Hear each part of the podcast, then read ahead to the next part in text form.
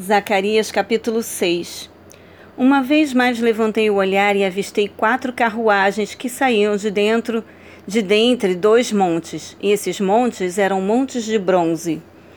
Na primeira carruagem estavam atrelados cavalos vermelhos, e a segunda cavalos pretos. Na terceira, cavalos brancos, e a quarta carruagem cavalos, cavalos malhados, e todos eram muito fortes.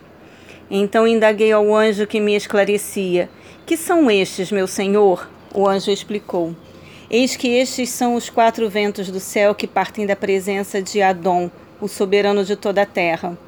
A carruagem puxada pelos cavalos pretos vai em direção às terras do norte. A que tem cavalos brancos parte em seguida na direção oeste, para o ocidente.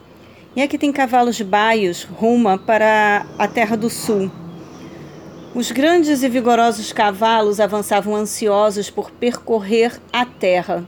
Então o anjo lhes ordenou: Ide agora e percorrei toda a terra. E eles partiram.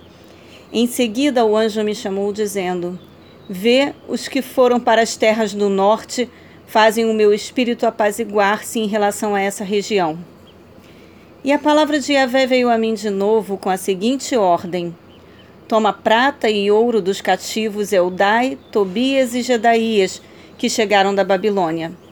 No mesmo dia vai à casa de Josias, filho de Sofonias, pega a prata e o ouro, faz uma coroa sagrada e coloca sobre a cabeça do grande sacerdote Yeshua, é, Josué, filho de Josadac, Josadac, e profetiza-lhe que assim afirma Yahvé, o Senhor dos Exércitos.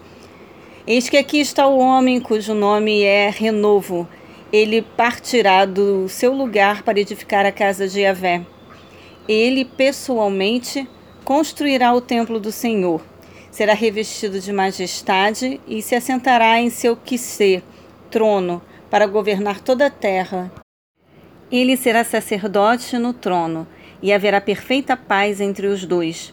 A coroa será para Eudai, Tobias, Gedaías e En, o bondoso, filho de Sofonias, como um memorial na casa de Avé. Grande quantidade de pessoas virá de longe e ajudará a edificar o templo do Senhor. Então reconhecereis que o Eterno Todo-Poderoso me enviou para vos trazer esse anúncio. Isso só ocorrerá se agirdes com chamar, obediência cuidadosa e fiel à voz de Yahvé, o Senhor, vosso Elohim, Deus.